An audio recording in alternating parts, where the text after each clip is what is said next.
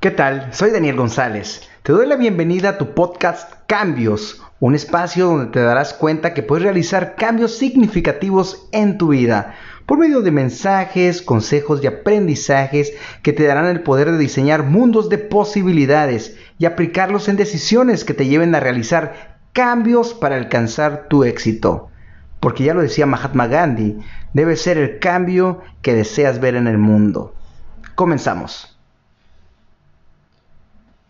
¿Qué tal? Bienvenido al primer episodio que se titula Miedo al hablar frente al público. Antes de dar comienzo quiero agradecer que estés escuchando este podcast donde seguro vas a encontrar lo que tú estás buscando. Miedo al hablar frente al público. Cuando escucho a las personas eh, pronunciar esta frase, siempre, en la mayoría de veces, vienen ya peleando con el miedo. Vienen diciendo frases como quiero que el miedo se vaya, es enemigo mi miedo, no quiero sentir miedo. Y bueno, en este podcast no te voy a pedir que lo enfrentes, no te voy a pedir que lo eliminemos, ni que menos que no sientas. Lo que vamos a hacer en este podcast es utilizar al miedo, ¿ok?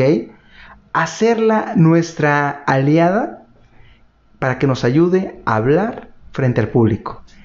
¿Escuchaste bien? Vamos a hacer que el miedo nos ayude a hablar frente al público. De eso se trata este podcast, así que si te llamó la atención te invito a que te quedes. Eh, simplemente déjame decirte que es antinatural decir no quiero sentir miedo, ¿ok? Porque el miedo nos mantiene vivos, nos hace estar alerta ante el peligro. En pocas palabras, gracias al miedo nos libramos de poner en verdadero riesgo nuestra vida. Y digo verdadero riesgo porque hay miedos, sinceramente, que nos inventamos. Como por ejemplo ese miedo que tú eh, ya diseñaste al momento de hablar frente al público.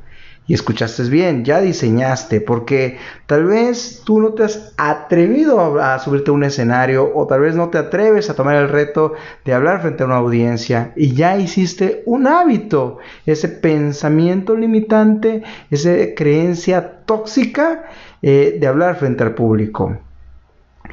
Eh, y digo que tu mente ya lo diseñó porque la mente es poderosa y ese miedo es una buena excusa para que tú no vayas a este siguiente nivel, para que no te retes y empieces tal vez a vender, empieces a conectar con la audiencia.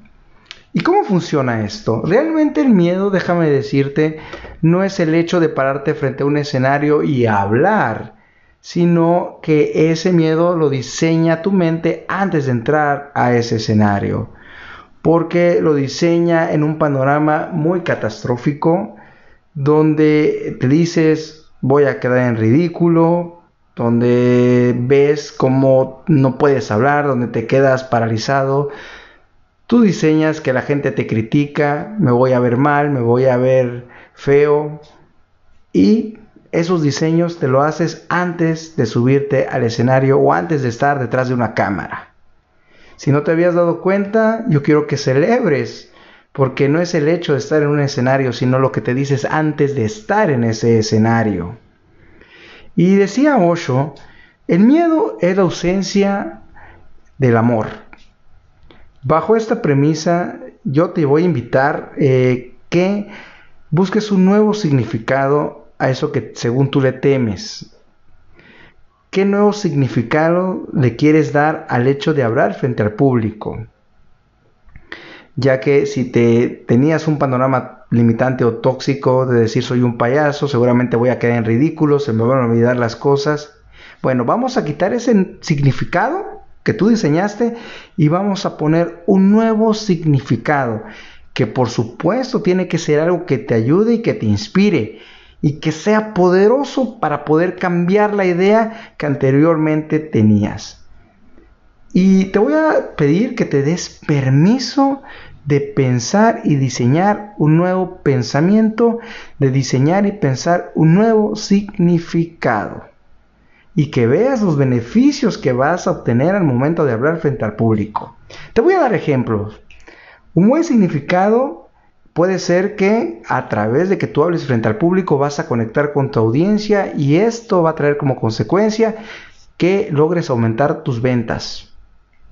También puede ser que tus conocimientos, lo que tú eh, tengas en un grado de expertise, puede ser uno, dos o tres, puedas contribuir valor a las personas de las redes sociales, a la comunidad tan grande que hay.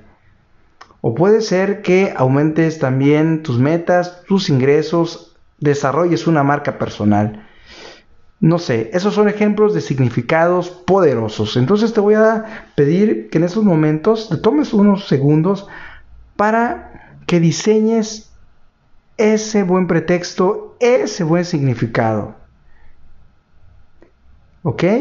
Quiero que lo hagas.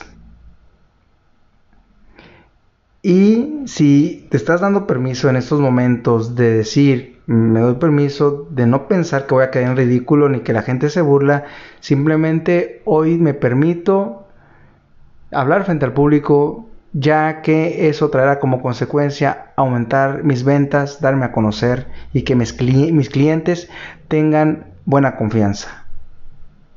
Entonces al momento que estamos haciendo esto, ocurre algo inconsciente ya quitamos la frase no puedo, ya quitamos la creencia limitante tengo miedo y empezamos a decir por qué sí lo tengo que hacer, por qué sí tengo que conectar, tengo que hablar frente al público.